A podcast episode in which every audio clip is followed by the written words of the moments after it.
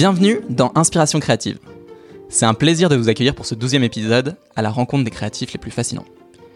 Aujourd'hui, j'ai la chance de vous partager une heure fabuleuse en compagnie d'une violoniste exceptionnelle, Marina Chiche. Marina pratique le violon avec passion depuis 35 ans. Elle est rentrée première nommée au Conservatoire de musique de Paris à 16 ans.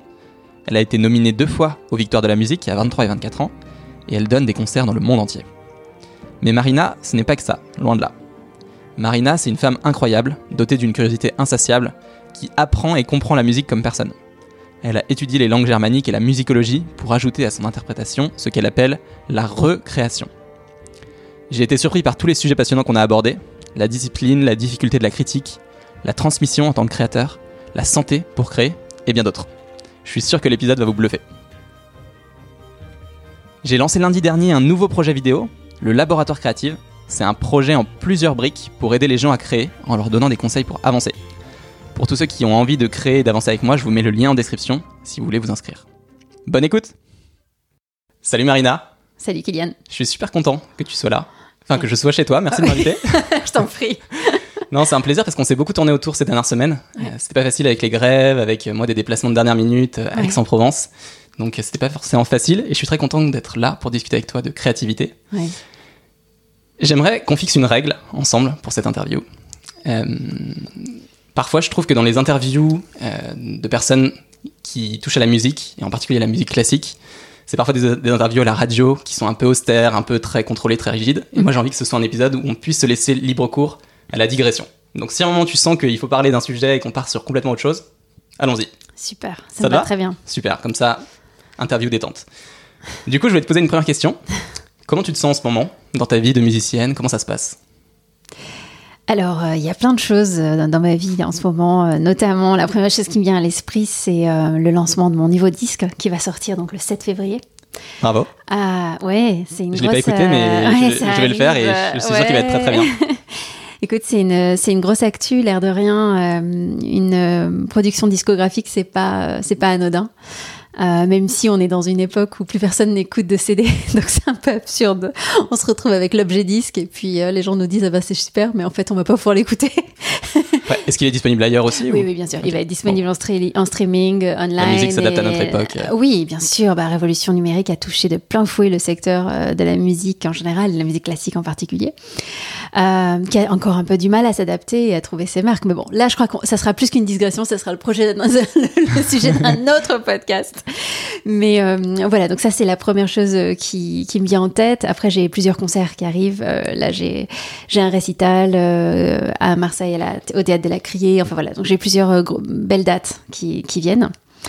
Euh, et puis tu sais, euh, donc ça, j'ai d'autres activités en fait qui sont pas forcément ma première casquette, mais euh, depuis quelque temps j'ai créé pour le magazine culturel Transfuge. Ouais. Donc je fais des interviews de compositeurs principalement. Et ça c'est, c'est absolument génial pour moi cette, cette activité. Ouais. Ça vient d'ailleurs énormément nourrir la question de la créativité mmh. que j'observe chez d'autres musiciens et là en plus c'est compositeurs, donc des gens qui sont vraiment dans la création et pas seulement dans l'interprétation. Euh, voilà, puis je vais commencer mes ateliers à Sciences Po, parce que j'enseigne je, à Sciences Po, je fais des séminaires euh, d'ouverture, donc autour de la musique. Euh, L'année dernière, c'était musique et politique. Là, ça va être euh, sur les traces de Beethoven, puisque 2020 est une année euh, de célébration de, de Beethoven, 250e anniversaire de la naissance. Donc, euh, à l'échelle mondiale, Beethoven va être programmé partout. Et c'est très intéressant parce que là, justement, on peut c'est une introduction à la musique classique, euh, donner des clés d'écoute, et puis aussi euh, contextualiser la musique classique, euh, parce que de nos jours, comme dans d'autres sphères, voilà. Donc ça, c'est un, autre, un sujet. Un autre sujet, ce sera pour les masters affaires publiques. Et là, ce sera dans des questions de la musique classique, euh, justement, à l'ère du digital, des questions de stratégie de programmation et de communication. C'est voilà. génial. Ouais, c'est hyper, hyper large. C'est génial parce que j'ai l'impression que quand on regarde quelqu'un de l'extérieur, ouais. on a l'impression qu'il représente toujours une casquette et une activité. Ah là, moi, je suis pas un bon là, exemple pour ça. non, mais c'est génial. Au contraire, tu es un bon exemple de la différence. Mm. Comment ça se passe pour toi en termes de hum, corrélation entre ces différentes choses? Mm. Tu disais que tu t'alimentes un peu de ces différentes casquettes. Euh, comment tu le vois Est-ce que tu le vois dans ta musique? Il y a mm. d'autres choses qui t'ont alimenté. Comment tu le gères? Et comment tu t'épanouis là-dedans? Alors, c'est très intéressant parce que euh, sans doute la réponse que je vais te faire aujourd'hui euh, n'aurait pas du tout été la même il y a quelques années. D'accord. Peut-être même pas il y a quelques mois. Euh, longtemps, j'ai compartimenté.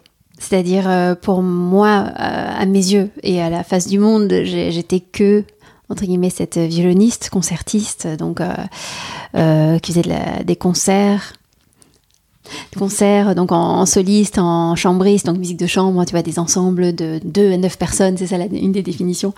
Euh, enfin voilà donc Tu euh, fais ça pendant combien de temps? Pardon? Pour donner un peu de contexte, tu Oui. fais ça pendant combien de temps? Ah, mais je continue à le faire. Oui. Ça, ça reste mon activité en fait de violoniste concertiste. C'est euh, donc euh, des concerts euh, toute seule avec mon violon, des concerts euh, en soliste avec orchestre. Mhm. Donc soliste avec orchestre, donc c'est la personne qui est debout et puis il y a tout l'orchestre qui est, qui est assis. Ouais. Et puis des musiques de chambre, donc c'est avec des, des partenaires qui sont voilà des, des ensembles, soit des récitals par exemple violon piano, Mhm. ou alors en musique de chambre. Donc ça peut aller, on peut être trois, trio, quatuor, quintette, voilà jusqu'à neuf à peu près. C'est ça que je voulais dire. Donc euh, là déjà il y a une grande variété en fait de, de programmes et de, de fonctions que je peux incarner avec euh, avec le violon. Mais euh, pour pour revenir avec l'image en fait de moi et l'image des activités que j'avais de moi-même et que les gens avaient recevaient était donc très spécialisée en fait. Or depuis toujours Déjà, j'ai fait des études générales, j'ai eu mon bac, etc., un bac scientifique, j'adorais toutes les matières, j'étais sans doute une trop bonne élève, avec aussi un côté pas très glamour. Mais euh, j'ai été très intéressée par plein de choses. Donc, euh, de- à titre privé, donc ce que j'appelais un peu mon jardin secret, j'ai fait d'autres études. En fait, j'ai fait des études de littérature euh, germanique. Euh, ce, qui, ce qui étonne pas mal des fois les gens, alors qu'en fait c'était vraiment une affinité avec les langues et puis cette, une culture germanique qui est très présente dans la musique classique, donc c'était pas non plus si euh, étrange. Euh, puis j'ai étudié ce qu'on appelle la musicologie, donc euh, c'est euh, tout ce qui est du côté plus théorique, les sciences de la musique, l'histoire de la musique, toutes ces choses-là. Je trouve ça génial. Je trouve ça génial parce que apprendre, c'est une source énorme d'alimentation pour l'inspiration et, ça se répercute forcément dans tout ce que tu touches après. Bah, c'est exactement ça. Et donc, pour revenir euh, au jour d'aujourd'hui, j'adore cette expression, c'est les coachs de foot qui disent ça. Au jour d'aujourd'hui, partant de là. donc, au jour d'aujourd'hui, euh, cette, euh, il y a vraiment une, une espèce d'explosion en fait de, de forme de polyactivité, euh, ce que les entrepreneurs appellent être slasher. Ouais. Je me souviens que j'ai découvert ce mot il y a quelques mois qui m'a bien fait rire et, euh, et on m'a dit ouais t'es une slasheuse. Je dis, Bah, c'est une insulte ou c'est un compliment? C'était pas très clair. Et, euh, et c'est vrai que alors, c'est vrai que si on y regarde un petit peu rapidement, euh, on m'a déjà fait euh, ce retour euh, de, la dispersion. De se dire, mais est-ce que tu te disperses pas? Et c'est vrai que je me, je me suis posé cette question à titre complètement personnel et assez intime. Et en fait, je me suis rendu compte que c'est une manière d'être. En fait, j'ai toujours fonctionné dans une réflexion interdisciplinaire. Donc pour moi, euh, les choses ne fonctionnent pas. euh, Je, je trouve que c'est vraiment un travers de notre époque, cette hyper spécialisation, de penser que chacun est un euh, va très très loin dans une toute petite zone. Mais c'est vrai dans, dans, dans plein de disciplines. Par exemple, Je suis complètement d'accord. euh, moi j'ai une famille de, de, de médecins. Enfin, mon père est médecin, mon frère est médecin. Et puis bon, j'aime beaucoup les cultures asiatiques. Par exemple, je trouve hallucinant les, les- certaines tendances d'hyperspécialisation en médecine on passe complètement à côté d'un point de vue plus holistique, euh, là où, mettons, des médecines chinoises ont compris depuis des millénaires que, que, que tout était relié, etc. Et, clair. et- et ça me touche beaucoup parce que, par exemple, je vois, euh, de- donc, euh, par exemple, mon, mon frère euh, cheminer en tant que médecin et, et finalement arriver des fois à des perceptions beaucoup plus globales. Donc, ça veut bien dire que, évidemment, qu'on a besoin de spécialisation, on a besoin d'être au top de ce qu'on fait, on a besoin d'aller très très loin dans certaines compétences qui sont extrêmement euh, qui accaparent en fait. Donc pour, Mm. pour pouvoir les avoir développées, on ne peut pas avoir tout fait en même temps, c'est sûr. Je veux dire, j'ai fait euh, 8 heures de violon par jour entre 15 et 25 ans, même peut-être même plus. Mm. Euh, évidemment, ça me laissait pas le temps euh, de faire euh, 8 heures d'autre chose. Donc, il faut un temps pour tout. Mais pour autant, j'ai toujours pensé que tout était relié, que tout se nourrissait et, et- je le vis actuellement. C'est clair. Et je trouve que tu as une évolution aussi de la société qui est de plus en plus ouverte à Ouais. cette société un peu où tu es multilatéral et tu vas jouer sur plusieurs tableaux en même temps Ouais. et t'alimenter de ces différents tableaux. Mm. Est-ce que toi, par exemple, tu l'as senti dans certaines disciplines, par exemple la Mm. musique où tu passais beaucoup de temps à t'entraîner étant plus jeune, peut-être encore aujourd'hui, mais Ouais, en tout cas sûr. beaucoup de temps à t'entraîner. Ouais. Est-ce que tu, as senti au moment où tu as touché à d'autres disciplines Mm. qu'elle a pu s'enrichir d'autres choses, d'autres Mais euh, absolument. Alors, il y, a- il y a plusieurs choses à ça. Je dirais, j'en vois au moins deux. La première, c'est que dès que tu décentres, dès que tu dézoomes, en fait, d'un point de vue presque, là c'est des neurosciences. En fait, d'un coup, tu crées un espace euh, dans ton cerveau où tu vas complètement libérer, euh, tu vas, tu vas décrisper quelque chose, tu vas soulager ton cerveau, tu vas soulager ton corps, tu vas d'un coup euh, laisser les choses, cette phase d'intégration qui est si importante quand on parle de créativité. Donc, ça veut dire, tu vas laisser une partie de ton cerveau, même des fois de manière artificielle, tu prétends que tu te détournes. Donc déjà ça, et ça, quand tu reviens à la chose euh, première, euh, y a, pour moi, il y a toujours un bénéfice. Tu reviens toujours avec un regard plus frais, tu, as envie, tu regagnes du plaisir, tu regagnes de l'envie, euh, la niaque, quoi. Que là encore, comme disent les, les, les sportifs, les, les, les, footballeurs, ils ont faim, quoi. T'as as faim de retourner sur le terrain. c'est clair. C'est marrant que t'en parles comme ça, parce que souvent on en parle juste comme la période, de, comme tu dis, d'intégration, la période un peu de repos, qui va faire caisse de résonance à tout ça. Mais là, t'en parles vraiment comme à quel point c'est moral aussi et à quel point c'est émotionnel tu te coupes pour mieux te redonner l'envie et bah, l'énergie après de revenir à un chat, un chat, tu recrées du désir. Parce que pour le coup, euh, euh, c'est une relation euh, avec un art, c'est une relation avec un instrument. Tu vois, moi avec mon violon, c'est une relation très très longue. C'est ma relation la plus longue. Tu vois, mon, mon, bel italien, ça fait très longtemps qu'on est ensemble. Tu vois, et, et en fait, si tu es tout le temps, tous les jours, il y a une routine qui s'installe. Enfin, tu vois, tout, tout ça peut se décliner de manière très simple. Justement, c'est la base des questionnements de la créativité. Euh, peut-être juste pour, pour euh, finir de, te répondre, l'autre aspect, c'est que donc euh, la vertu de, mettre de côté pour recréer du désir. Donc tu éloignes pour mieux retrouver. Et la deuxième, c'est que ces choses-là viennent nourrir en fait ton, ta perception du monde, ça crée des, strates, des, une dimension, une profondeur. Par exemple, pour moi, un des breakthroughs, donc une des percées en fait, euh, où j'ai compris qui j'étais dans mon fonctionnement, ce besoin d'interdisciplinarité, ce besoin de, de, largeur de vue, qui était un peu à contre-courant de ce qu'on attendait de moi, euh, c'est quand j'ai commencé à enseigner justement la musicologie. Euh, enseigner, ah, beau lapsus, quand j'ai commencé à étudier la musicologie avant de moi-même l'enseigner. Et là, je suis rentrée à fond dans l'histoire de la musique et dans une discipline qui s'appelle l'esthétique. Alors l'esthétique, c'est une discipline euh, de la philosophie, mais c'est aussi une discipline donc de, la, pour la musique l'esthétique musicale, euh, qui étudie donc euh, d'un point de vue littéral la notion du beau, à travers les époques. Mais pour la musique, c'est vraiment une manière très très globale de comprendre que chaque courant artistique s'inscrit euh, dans un euh, dans dans d'autres euh, comment dire dans d'autres développements de courants artistiques, c'est-à-dire qu'un mouvement musical, par exemple le romantisme, mhm. ça n'apparaît pas que dans la musique, ça apparaît évidemment dans la littérature, ça apparaît dans un contexte socio-économique, ça apparaît dans certains pays qui sont pris dans une certaine logique historique. Voilà, et donc de, de, de décliner, il y a des pensées, il y a des philosophes derrière donc c'est passionnant en fait de recontextualiser. C'est un peu, je trouve ça génial. C'est un peu le dézoom que tu expliques qui permet de comprendre la musique un peu plus dans sa globalité. Et donc, ça te fait réfléchir sur énormément de choses derrière. Donc, moi, ça nourrit un cerveau parce que je pense que, évidemment, typiquement en France, on a cette dissociation euh, euh, intellect, euh, émotionnel, intellect sensible, comme si, comme on sépare l'esprit et le corps. voilà, c'est ce côté très cartésien, etc.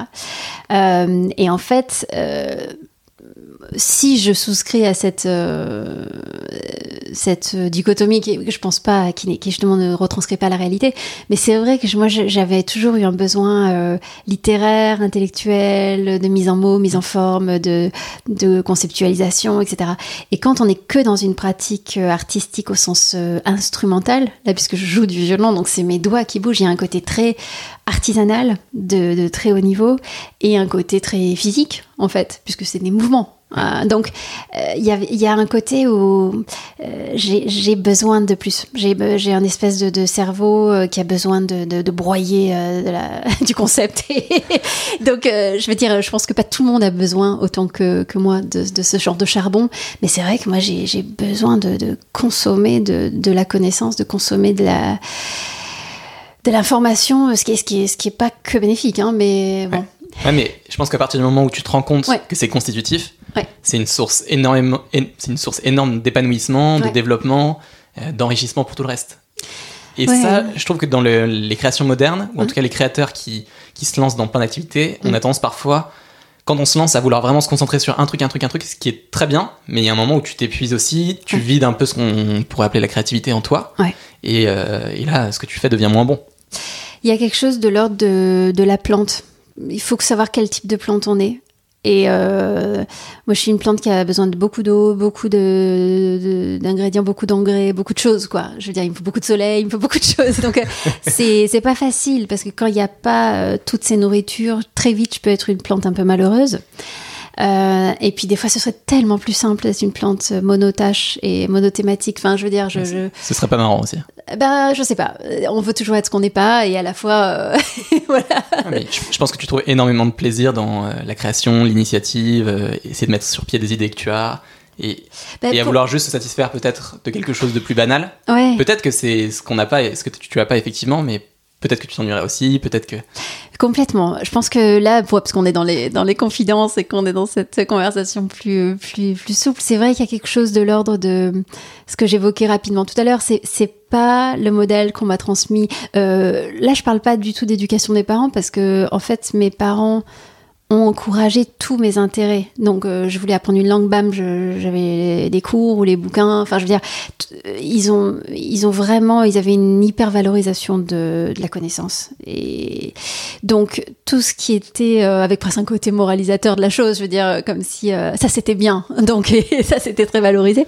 Mais je- j'en suis, j'en suis très reconnaissante parce que je pense que qu'effectivement, ça, ça donne beaucoup de cartes en main. Euh, mais c'est plus plutôt après, quand j'étais au conservatoire supérieur euh, à Paris, les choses étaient très segmentées. Et, et je me souviens très bien que quand j'allais dans des classes plus théoriques, euh, théoriques, mais théoriques d'un certain genre, hein, parce qu'il y a différents types de théories de la musique, et c'est vrai que moi, des choses que je. Il y a quand même certains aspects que je trouve trop arides, qui ne m'intéressent pas tant que ça. Mais bon, tout ce qui était euh, mettre en relation interdisciplinaire, euh, élargir les autres disciplines, histoire de l'art, etc., là, moi, je, je, pars en vrille direct. Donc, je me souviens que quand j'allais dans les classes d'analyse et d'esthétique, les mu- musicologues qui faisaient ça euh, uniquement me, se disaient mais qu'est-ce qu'elle fait là? Euh, avec euh, elle devrait être en train de continuer à faire ses gammes euh, et puis euh, elle joue aussi bien hein, quelque part qu'est-ce que- qu'est-ce qu'elle veut- qu'est-ce qu'elle cherche. Et puis mes, mes collègues mes copains euh, qui faisaient euh, que entre guillemets que du violon ou que un instrument euh, me disaient mais qu'est-ce que tu vas euh, t'embêter à, à lire du texte à faire des voilà. Et c'est vrai que alors il y avait d'autres gens qui m'accueillaient à bras ouverts et qui étaient au contraire très très euh, impressionnés des fois euh, moi je trouvais pas ça du tout impressionnant. Je trouvais ça juste naturel et c'était un besoin c'était pas euh, voilà. Euh, donc ils m'ont beaucoup euh, soutenu beaucoup encouragé là où moi je pouvais avoir des doutes et puis je traînais un énorme perfectionnisme.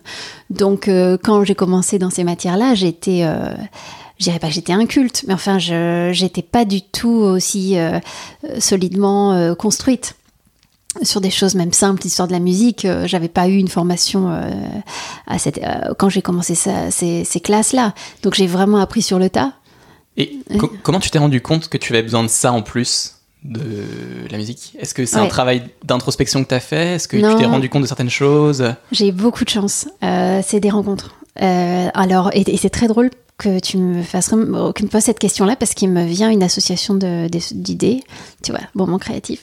Parfait. Euh, non, parce qu'en fait, tout à l'heure, je te, je te parlais de Transfuge, donc ce magazine culturel pour lequel j'écris, et donc je fais des, des interviews de compositeurs. Les compositeurs, c'est vraiment, euh, là, c'est le cœur de la création, tu vois, parce que, comme je disais, moi, je suis interprète, donc euh, je joue les musiques des autres. Euh, mon enjeu de création, il y a une énorme forme de créativité que je dois solliciter dans ma pratique. Euh, Il y a quelque chose de l'ordre de la recréation quand j'interprète. Mais c'est On vrai va en parler, c'est super oui, intéressant. Ça, c'est euh, vertigineux. Mais euh, en tant que tel, des fois, j'ai du mal à me dire que moi, je suis dans la création, puisque je ne suis qu'une interprète. Voilà. Donc, mais ça, si tu veux, on, on y revient euh, tout de suite. Donc, pour dire que ces interviews de compositeurs, pour moi, elles sont passionnantes. Et puis, c'est des gens, euh, des gens à moitié fous, des gens totalement normaux, des fois hyper euh, dans la discipline. Donc, il y, a- tous les profils euh, psychologiques possibles. Et la personne qui m'a fait comprendre que j'avais besoin de plus, en fait, il y en a deux. La première, c'est un pianiste qui s'appelle Pierre-Laurent Aymar, qui est un immense pianiste, qui a une très très grande carrière, qui a une soixantaine d'années maintenant, et euh, qui était mon professeur de musique de chambre au Conservatoire supérieur de Paris. Et on a eu beaucoup beaucoup de discussions. Euh, on parlait de tout, de littérature, de plein de choses. Donc il m'a énormément apporté intellectuellement. C'était absolument incroyable. Et puis j'ai vu euh, dans sa manière d'être, dans sa manière de travailler, dans sa manière de se construire, que c'était quelqu'un d'une curiosité euh, dingue. Et c'était très différent des modèles de professeurs de violon que j'avais, qui étaient vraiment des gens obsédés par l'instrument, obsédés par ce côté artisanal, de, jouer parfaitement, etc. Euh, voilà, juste bien bouger ses doigts, faire plus d'heures, travailler encore plus, etc. Euh, et, et, là, euh, par ce pianiste, donc Pierre-Laurent Aymar, il m'a mis sur la piste d'un grand compositeur hongrois qui s'appelle Georgi Kurtag qui avait donc à l'époque déjà euh, peut-être 75-80. Il a presque 98 ans maintenant, je, si je dis pas de bêtises. Enfin, c'est incroyable, un, un, type absolument fascinant. Et donc j'ai pris des cours avec lui, euh, des cours de, de musique de chambre. Donc j'étais avec une amie, très très bonne amie pianiste. Et on a eu des cours euh, qui étaient des masterclass, donc des cours publics euh, à la Cité de la Musique, ce qui était maintenant la Philharmonie. Et c'était incroyable ces moments-là très intense, très dur, etc. Mais pourquoi je parle de, de Courtag par rapport à tout ça, c'est que c'est quelqu'un qui, quand il donnait une, une instruction, une idée, c'était toujours par métaphore. Et c'était toujours plus large. Il y avait cette idée, moi j'adore ce concept d'intertextualité. Je sais pas si tu vois ce que. Je Alors, intertextualité, c'est un concept plutôt de, de littérature. Euh, euh, sans, sans, rentrer trop dans les Gérard Genette en particulier qui a beaucoup théorisé la chose, mais euh, l'idée c'est que les textes entre les textes se répondent les uns aux autres. Donc à travers l'histoire, tu peux avoir une intertextualité. C'est-à-dire que mettons un des exemples les plus forts d'intertextualité, c'est des gestes de citation ou de parodie où tu vois l'idée du palimpseste, donc cette, ce texte qui est sous, euh, qui est recouvert et tu le fais réapparaître, mettons à l'époque, tu sais, avec du jus de citron et puis bam, ça réapparaissait à la surface. Donc l'idée que sous un texte, il y a une profondeur. Et toi, en tant qu'interprète, euh, tu, tu, dois, euh, enfin tu dois, ton chemin, c'est d'aller chercher cette profondeur. Ça veut pas dire qu'elle va apparaître pour un auditeur ou un lecteur lambda, il va pas forcément sous-saisir ces références, mais dans un inconscient collectif et dans l'inconscient et puis, puis, puis, dans certains spécialistes, tu vois, ça crée un, ça tisse des liens à travers l'histoire. Donc ça, c'est juste. C'est juste génial. juste non, mais je, je, suis tellement content de faire ce, cette rencontre et qu'on puisse discuter de ça. Ouais. Est-ce que c'est ça qui se passe du coup dans la, ce que tu appelles la recréation? Ouais, Exactement. Donc par exemple, euh, si on est très concret, tu vas ouais. prendre un auteur, un compositeur que ouais. tu aimes, essayer de comprendre. Tu vas essayer de comprendre aussi son histoire, son parcours, peut-être des choses en lui qui sont passées, ouais. pour arriver ensuite à recréer son œuvre avec la, une sensibilité. Euh... Exactement. Ok, explique-moi ces choses. Bah, c'est exactement ça. Je, je, suis ravie que tu, que tu aies déjà tout ressenti comme non, mais ça. C'est euh, juste passionnant. C'est passionnant. Je vais te dire, j'ai un ami Ouais. qui s'appelle Thomas. J'ai discuté euh, il y a deux semaines Hein. avec lui de tout ça. Il m'a dit ah, bah, tu, tu ce serait intéressant de parler avec Marina de effectivement le côté interprète, créatrice, etc. En tant qu'interprète, qu'est-ce que c'est? Ouais. Là, j'ai ma réponse. quoi. C'est- Ben. C'est-à-dire, pour moi, alors plein de gens euh, pourraient te donner d'autres réponses, et, et euh, c'est c'est un vaste sujet, hein, euh, l'acte d'interprétation. Mais cet aspect de contextualisation, donc de réception du texte, parce que donc tu vois, nous en musique classique en particulier, ça vient par une notation, on a une partition. Donc on a, je trouve que c'est une des parties où on est vraiment des chercheurs. Euh, et donc, on va essayer de contextualiser, donc comprendre l'œuvre dans le corpus plus général de cet auteur, par exemple, de ce, de ce compositeur. Donc, par exemple, je joue une pièce euh, de Beethoven, j'essa- je- j'essaye de voir dans toute son œuvre comment elle s'inscrit, à quel moment de sa vie, euh, qu'est-ce qu'il y a juste avant, qu'est-ce qu'il y a juste après. Mettons si elle est dans une certaine tonalité, donc tu vois qu'il y a une. ouais. C'est génial. T'as un travail de recherche derrière Ah, et de, compréhension énorme. qui est énorme. Alors, là où c'est paradoxal, c'est que tu as des interprètes extraordinaires qui n'ont aucune idée de ça. Et alors, ça vient de quoi? D'une Ben, compréhension naturelle de ces choses euh, C'est-à-dire qu'ils- sont complètement que dans un mode, entre guillemets, pseudo-intuitif. Ouais. Tu vois, c'est un peu comme des... Euh, des acteurs de, de, de, de cinéma qui font aucune recherche, euh, qui vont faire aucune recherche avant euh, de tourner un film. Tu vois, ils arrivent, ils se disent... euh, euh, bon bah je tu vois ça, va, naturel. ça va venir l'inspiration. Et puis euh, ils font toujours des, des incarnations dingues. Je, je sais pas du tout si Depardieu fait des recherches avant de- d'incarner c'est- ses rôles tu vois. Ouais. et puis t'as des gens qui vont au contraire se dire ah oui mais donc à cette époque euh, tel geste machin psychologiquement l'habit tu vois donc on peut aller très très loin. J'aime aussi dire que des fois on peut aller trop loin et que du coup ça ça te rapproche pas de la vérité. Donc il faut quand même garder aussi, euh, pour prendre un mot euh, que tu aimes bien, la boussole. il faut garder une bonne boussole pour, euh, pour euh, quand même sentir qu'est-ce qui va contribuer, qu'est-ce qui va vraiment euh, apporter de la matière, de la profondeur, de la dimension à ton propos, ou qu'est-ce qui est un peu anecdotique, si tu veux te savoir que, euh, je sais pas, Beethoven prenait son café avec machin truc, si tu veux, des fois ça, ça par exemple moi ce côté-là, ça ne m'intéresse pas du tout. Euh, il peut y avoir des interprétations psychanalytiques aussi qui sont fascinantes, certaines qui se, sont assez vaines tu vois. Donc c'est des spéculations. Donc il faut, je pense que c'est aussi très intéressant de garder une relation euh, euh, avec peut-être un peu d'humour des fois, tu vois, sur le côté spéculatif. Et donc, euh, et là, on, tombe, on retombe sur nos pattes par rapport à la créativité. C'est-à-dire être, aller très loin dans une piste et puis être capable aussi de se dire euh, non mais en fait pas du tout. Et tout redéconstruire et repartir à zéro. Et, et sans doute c'est là qu'il se passe aussi beaucoup de créativité. C'est génial. J'adore. Il y a une œuvre par exemple que tu t'es amusé à, à recréer à ta façon, dont tu es fier ou euh, en tout cas que moi je pourrais aller écouter, j'espère les autres auditeurs pourront mm. écouter. Est-ce qu'il y en a une qui t'a marqué, que tu as recréé alors en fait, euh, là c'est un autre professeur que j'ai rencontré qui s'appelle Ferenc Rados, donc qui est un vieux professeur hongrois, pareil, qui a bientôt 90 euh, ans décidément. et c'est un type extraordinaire, très très compliqué psychologiquement, donc ça faisait des les, relations euh, prof-élève étaient très compliquées. C'est-à-dire le cours était un moment de... C'était une telle remise en cause euh, personnelle, intellectuelle, euh, musicale que... Tu, dire, il disait ça d'ailleurs. Il disait, moi ce que je fais, c'est que je secoue le tapis sous tes pieds. c'est bon ça. Tu vois? Donc, si tu veux, au niveau sensation de stabilité et sensation de confort, peut mieux faire, quoi. Donc, c'était... En fait, c'est vraiment quelqu'un qui passe les choses au karcher. Euh, et, euh, et qui essaye de déconstruire tout ce qui fait écran à une, euh, une intelligence de la lecture du texte.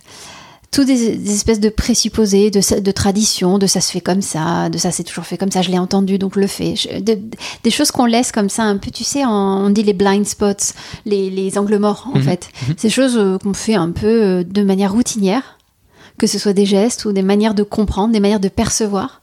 Tu sais, tu, te, as toujours vu quelque chose comme ça, tu t'es jamais dit qu'en fait ça pourrait être euh, autrement. Tu sais, il y, a ces... Euh, ces, ces, tableaux incroyables. Est-ce que c'est Archimboldo ou tu sais non encore Archimboldo c'est avec toutes les tous les, les, les légumes et les, les, fruits etc. Mais tu sais où ça ces images que tu peux percevoir dans de deux manières. Par exemple si tu la regardes d'un côté t'as un lapin puis de l'autre côté c'est un je loup je sais pas quoi. Tu voyais un crâne et quand tu le voyais comme ça tu voyais le crâne de face et vraiment quand tu te mets sur le côté tu voyais toute une une, euh, un crâne très allongé, beaucoup plus allongé, qui est censé rappeler Memento Mori dans le. Ah oui, ça oui, mais carrément tu peux avoir euh, deux manières de, de, voir. Mettons si tu regardes, je te dis c'est un lapin ou alors c'est euh, en fait c'est un loup, enfin quelque chose, de, tu vois presque aussi des fois même antinomique. et donc en fait d'arriver d'un point de vue pédagogique à ébranler des convictions cognitives, c'est un truc de fou. Tu vois, il y a très peu de profs qui arrivent à faire ça. Il y a très peu de maîtres. Et je pense que l'enjeu de la créativité, c'est quand d'arriver soi-même ou dans un contexte qui te permet d'être créatif, à remettre en question des fois des choses totalement basiques, des évidences totales de... Euh, euh, tu vois, par exemple, pour moi, un des, des moments très créatifs quand moi-même j'ai enseigné le violon, puisque donc j'ai été professeur de, violon en Allemagne pendant 5 ans dans une Hochschule, donc c'est un conservatoire supérieur. Je me souviens que les, souvent les meilleurs cours, c'était quand j'arrivais à cerner pour l'élève quelle était la question. Donc tu vois, c'est du coaching, hein, je veux dire, euh, tu passes en mode problem solving, donc résolution de, problèmes. Et souvent, c'était quand, au lieu de poser une question euh, trop euh, très précise, etc., je revenais sur des choses totalement basiques. Genre, est-ce que tu peux m'expliquer comment tu produis le son sur un violon? Et alors là, tu avais un quart d'heure de bug cognitif de l'élève qui disait mais qu'est-ce qu'elle me veut celle-là? De genre mais j'ai fait ça toute ma vie. Euh. Et en fait, en reconstruisant, en partant de zéro, tu vois, c'est genre euh, euh, la question qu'on ne pose plus et fait qu'on n'a jamais posé. C'est ça le problème, c'est-à-dire qu'on se la pose plus mais si tu veux, à quel moment on me l'aurait posé? Moi, j'ai commencé le violon à 3 ans. Si tu as 3 ans, on m'a pas dit euh, alors Marina, comment ça fonctionne le violon? Euh, Tu vois, on m'a dit tu fais tel geste, ça, a produit un son de manière empirique. tu vois, les choses se sont développées. Et donc de revenir à, la production essentielle de qu'est-ce qu'on fait là en fait? C'est quoi le concept, le principe premier ou des choses comme ça? Mais ça, c'est un truc de fou quand tu arrives à choper cette question-là et que tu tires le fil. C'est, ça doit être Ouais, à parce que d'un coup, il y a tout un. Donc là, si tu veux, pour, pour te pour t'expliquer rapidement pour le violon, justement, il y a une espèce de, il y a une histoire de friction, donc de, des crins de la corde. Tu sais, la- l'archer, il a des crins Ouais. qui sont de, viennent de proviennent de, de, che- de chevaux, de, de crins de chevaux. Euh, et donc, il y a un frottement, il y a une friction qui se fait entre la corde et le crin, qui en fait met la corde en vibration. Et c'est ça, en fait. C'est comme ça que la production du son a, lieu. Donc c'est vraiment un geste de frottement. Et donc c'est le contact en fait entre le crin et la corde qui va faire la, la, la qualité, la densité, la profondeur du son. Enfin c'est tout là, c'est là que ça se passe. Ouais. À part qu'en fait, euh, tu vois, tu peux passer euh, euh, 15 ans, euh, 8 heures par jour et complètement zapper cette info. Alors qu'en fait, elle est essentielle. Elle est essentielle. Et puis une fois que tu mets ça en route, ton cerveau, ton corps perçoit plein d'autres choses. Et donc tu es dans des sensations incroyables. Et tu te reconnectes avec ce qu'on appelle le contact. Tu vois, là, tu as un contact sur euh, ton archer, sur ta corde, etc. Enfin, non. Et donc toutes les relations euh, s'articulent d'un coup, se- se- s'organisent un peu. Tu sais, c'est comme euh, d'un coup la colonne vertébrale, paf, paf, paf, paf, paf, tout, tout s'aligne. Et, et tu reviens sur des choses très profondes. Et en fait, ça, ça élague plein d'autres questions qui étaient des fausses questions. Tu vois, moi, j'adore trouver quelle est la vraie question, en fait, Ouais. derrière. Ouais, c'est, ça, ça demande une vraie compétence, je trouve. Ça s'acquiert avec le temps d'arriver à repérer quelle est la question source Mm. qui va faire en sorte, effectivement, comme tu dis, que ta colonne, que tout s'aligne, Ouais. que ta colonne vertébrale. euh, Ouais. Et c'est là où tu as souvent besoin d'un regard extérieur, d'un coach, de- de- d'input. Ouais. Et donc, soit c'est en laissant, de- en mettant de côté, et d'un coup, quand tu reprends l'instrument ou tu reprends ta tâche, euh, tu reprends ta pierre, là, comme Sisyphe qui monte sa pierre euh, le long de la montagne, tu- d'un coup, tu, tu retrouves par euh, inadvertance une sensation fondamentale, une sensation première, primaire même, je dirais. Ou alors, tu as un regard affûté de quelqu'un d'extérieur. Euh, affûté ou pas d'ailleurs, juste parce que c'est quelqu'un, euh, des fois ça peut être au contraire quelqu'un qui te pose une question très naïve et puis d'un coup tu... Ah, Une prise de conscience. ouais, voilà. C'est très marrant parce que tu parles de la. Tu parles de Sisyphe, tu parles de. On sent, on sent un petit peu en toi qu'il y a eu des moments aussi difficiles, ou des moments où le violon a été. Euh, euh, pas ton amant italien, mais aussi des. Qui des dit que les Amants italiens de- sont traitent bien les femmes, j'en sais rien, je, je ne me prononce pas là-dessus, Kylian. On sent qu'il y a eu des moments difficiles. Euh, Raconte-moi un petit peu qu'est-ce qui s'est passé. Est-ce qu'il y a un moment où tu avais une lassitude de Ouais. la musique? Oui, alors euh, dans l'idée d'être un interprète, c'est vrai que d'un point de vue euh, aussi bien traditionnel que d'un point de vue du marché de la musique, euh, on nous demande souvent de jouer la même chose. Donc si tu veux, tu as un fond de répertoire. Euh, alors, j'ai plutôt de la chance parce que le violon a un répertoire large. Donc si tu veux, il faut quand même connaître une vingtaine de concertos. Donc tu vois, c'est quand même des œuvres qui ont une grosse demi-heure et tout. Enfin, il y a plein de sonates, il y a beaucoup de musique de chambre, donc il y a plein de choses à jouer.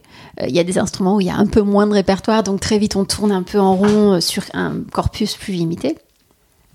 Pour autant, euh, par exemple, quand j'enseignais, j'enseignais toujours les mêmes œuvres parce que les étudiants veulent apprendre toujours les mêmes œuvres. Et moi, c'est vrai qu'on me demandait spontanément, et je me souviens très très bien, en tout début de carrière, on me demandait toujours les mêmes œuvres. Donc il y a un côté génial parce que tu peux aller très très loin, on revient dans cette spécialisation, tu peux aller très loin dans l'œuvre, tu, tu développes une, euh, une aisance, t'as plus vraiment le trac. En fait, t'as même plus d'espace pour avoir le trac parce que tu sais que t'as survécu déjà 10, 15, 20 fois. Euh, tu sais que qu'il pleuve, qu'il vente, qu'il neige, euh, tu, tu la tiens la pièce. quoi. Ouais. Donc ça, c'est merveilleux. C'est souvent ces moments aussi où tu te réinventes pas, où tu commences à tomber un petit peu dans une. euh, Exactement. Tu te- tu t'auto-caricatures, euh, il n'y a plus cette faim, il n'y a plus de désir, parce qu'en fait, tu sais très bien comment ça va se passer. Euh, dans, dans le meilleur des cas, ça se passe très bien, donc il se passe rien. Dans le pire des cas, il y a un pépin. À la limite, des fois, c'est ça qui peut être sympa, parce que d'un coup, ça remet le, le jeu en... Tu vois, le schmilblick euh, se remet en marche. Mais, euh, mais bon, tu vois, c'est, ça, peut être, ça peut être compliqué. Et ça, c'est un apprentissage, en fait, d'apprendre à toujours euh, retrouver, travailler, en fait, changer de perception, retravailler. Donc, c'est pas tellement retravailler l'œuvre, c'est vraiment un travail mental. Moi, d'ailleurs, c'est pour ça, je, euh, je te disais, je faisais 8-10 heures de violon par jour toutes, ces- toutes ces années-là, entre de 15 et 25 ans. Mais euh, maintenant, je dois faire encore du travail euh, instrumental et je veux faire du travail instrumental. Je, je veux dire, Aujourd'hui, c'est combien de temps de tes journées? C'est très variable. D'accord. C'est très variable parce qu'évidemment, il y a tellement d'autres choses. Il y a des voyages, des déplacements, il y a du côté euh, euh, de, marketing. Enfin, il y a plein de choses que je dois faire, de d'autres types de démarches, des rendez-vous. Et puis, quand je fais toutes ces activités, je dois écrire des articles, produire une émission de radio. Il y a, il y a plein de choses euh, voilà, qui demandent un d'autres types de travail.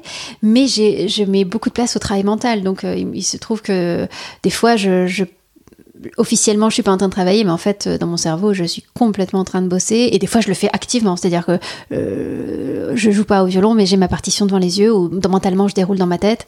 Et c'est en fait, c'est un travail euh, qui est absolument vertueux et nécessaire.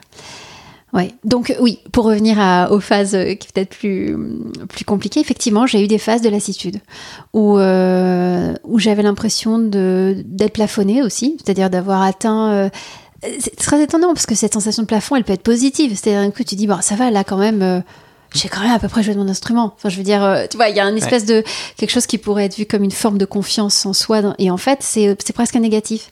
C'est-à-dire que tu as atteint un plateau. euh, Presque un peu écœuré. bah, tu te dis, euh, pas tout ça pour ça, mais il y a un petit côté. Ou, ou aussi cette chose peut-être que des sportifs peuvent ressentir, c'est-à-dire pour, euh, pour le 2% de plus qui fait que, que tu vas exploser un record du monde ou tu vois ou que tu vas t'arracher ou je sais pas quoi, il faudrait 98% de travail en plus. Je vois très bien. Et là tu te dis, ben sérieux, euh, pff, ça me va quoi, good enough, c'est suffisamment bon. Euh, Ça, c'est un choix que tu as fait un moment, de te dire. euh, c'est suffisamment bon? Ouais. Non. Non, dur, parce hein, que- dur à- non, parce que sinon je pense que j'aurais déjà arrêté. D'accord. Euh, je pense que si on accepte trop profondément le c'est suffisamment bon, euh, c'est qu'on est prêt à, à lâcher et à passer à autre chose. Ouais. Euh, pour autant, j'ai travaillé le c'est suffisamment bon pour me libérer du perfectionnisme. D'accord. Ouais. Donc j'invite le c'est suffisamment bon pour me lâcher la grappe et pour être plus créative et pour prendre plus de risques et pour me pour accepter que peut-être euh, ça sera du 80% au lieu de 100 ou le d'un 100 qui d'ailleurs n'arrive pas, n'arrive jamais. Euh, donc ça c'est plutôt des techniques mentales. Et c'est marrant parce que je trouve que le suffisamment bon, Ouais, il va te permettre aussi d'économiser parfois du temps que Ouais. tu vas réinvestir sur d'autres choses et qui vont te faire peut-être atteindre plus facilement ou en tout cas une partie des 2% dont tu parlais avant d'une autre manière Eh et que d'autres personnes qui sont butées sur l'objectif initial vont atteindre beaucoup plus lentement ou avec une autre dimension. C'est c'est dur dans la créativité d'estimer par pourcent. Mais Oui, si oui. on essaie de le prendre par... euh, Bien sûr, comme ça, métaphore, ouais. Je pense que arriver par un autre angle et utiliser le temps que tu économises Mm. pour faire d'autres choses qui t'enrichissent différemment vont peut-être te permettre d'atteindre d'une manière ou d'une autre Mais ces en pourcents d'amélioration. Mais même venir. pas, même pas ces pourcents, c'est juste qu'en fait, tu passes sur une autre échelle.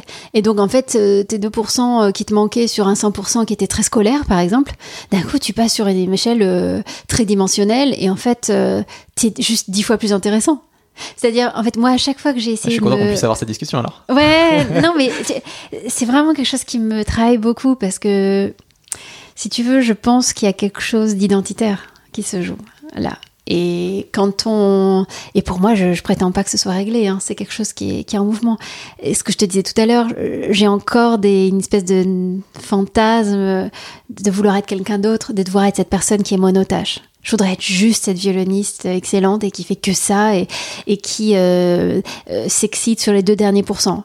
Euh, Pourquoi, je- pourquoi tu l'as? Pourquoi il est en toi? Parce que euh, je pense que ça, ça m'appartient aussi. C'est-à-dire que je l'ai aussi celle-là et cette, euh, cette Marina euh, je l'ai et je l'ai pratiquée beaucoup et euh, j'en ai eu besoin, j'en ai besoin et c'est ça qui fait aussi que à un moment t'es quand même un bon professionnel, tu vois, si t'as pas.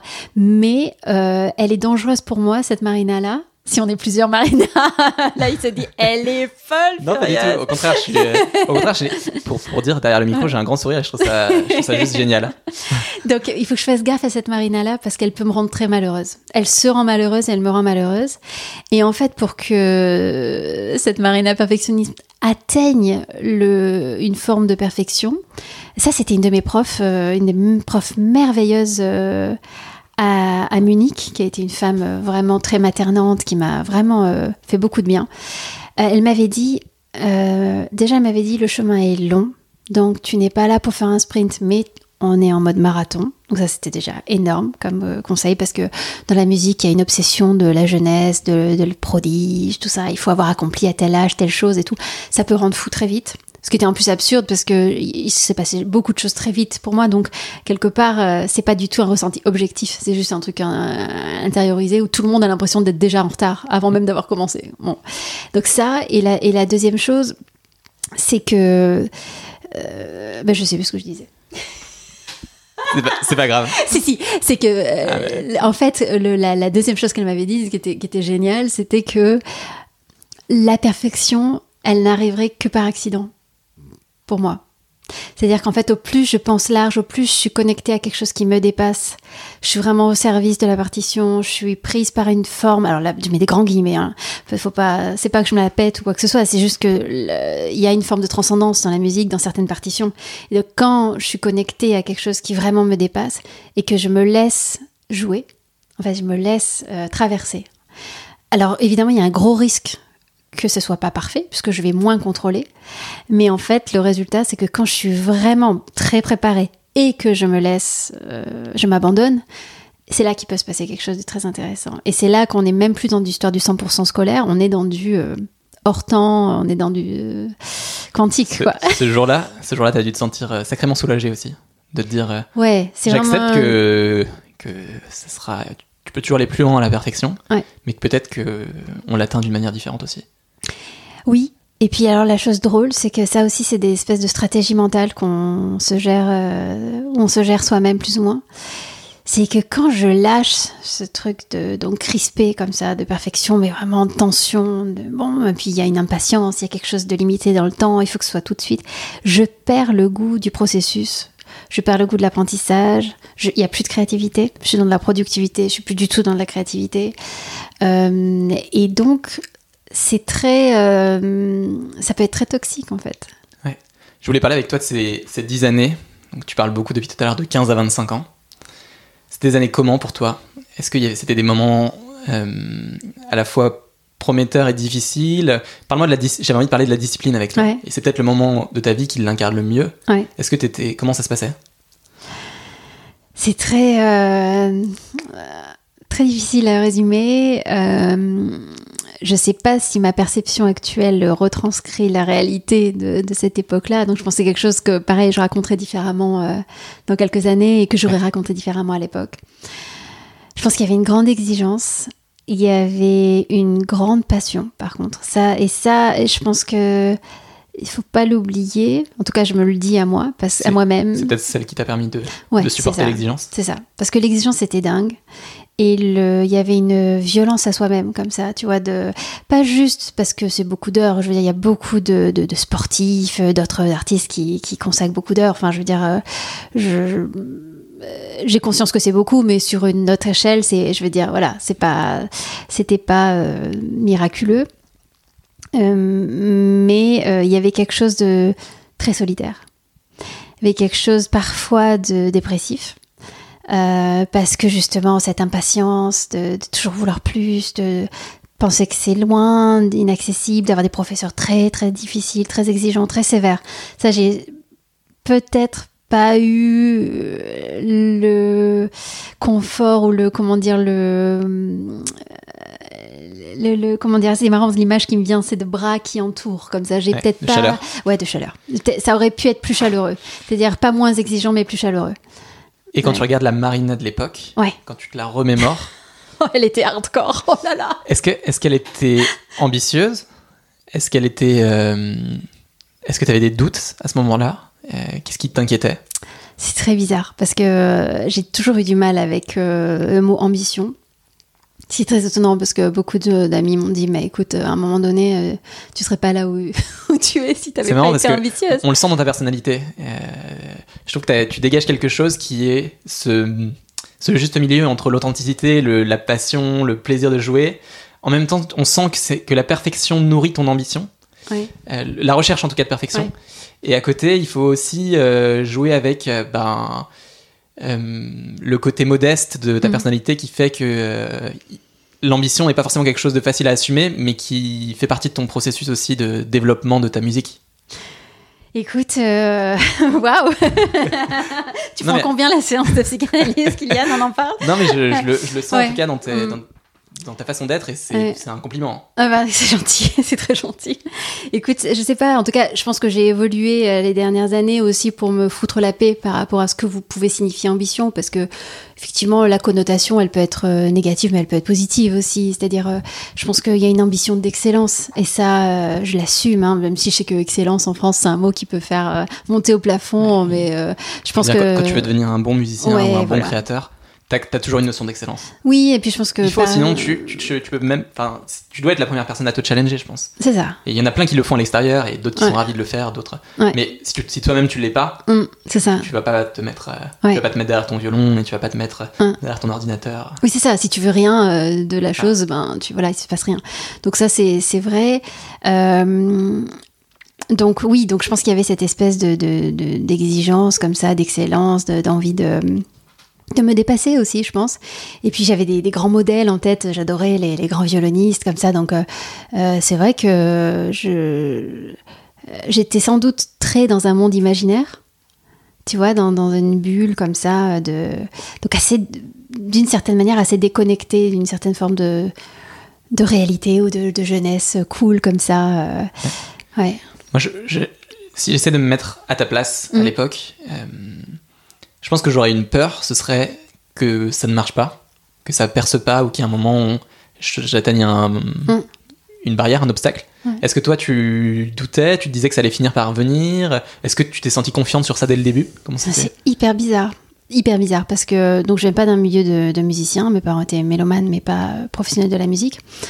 Et euh, je pense qu'ils étaient euh, très inquiets pour. euh, J'ai aussi une sœur et, mon, et un frère et je- notamment pour nous les filles, d'un point de vue comme ça, euh, lancer des, des jeunes filles dans le monde avec tout ce que ça pouvait euh, réveiller de peur. Sachant que je suis montée à Paris, euh, donc j'étais, je suis née à Marseille et, et je suis montée à Paris toute seule à 16 ans. Donc c'est quand même euh, très jeune, très très jeune, sachant que c'est pas que j'étais euh, euh, très autonome quand j'étais plus jeune. Euh, j'étais très entourée, là pour le coup très très fliquée même. Donc je veux dire, j'étais pas une fille déjà très dégourdie à 16 ans, pas du tout.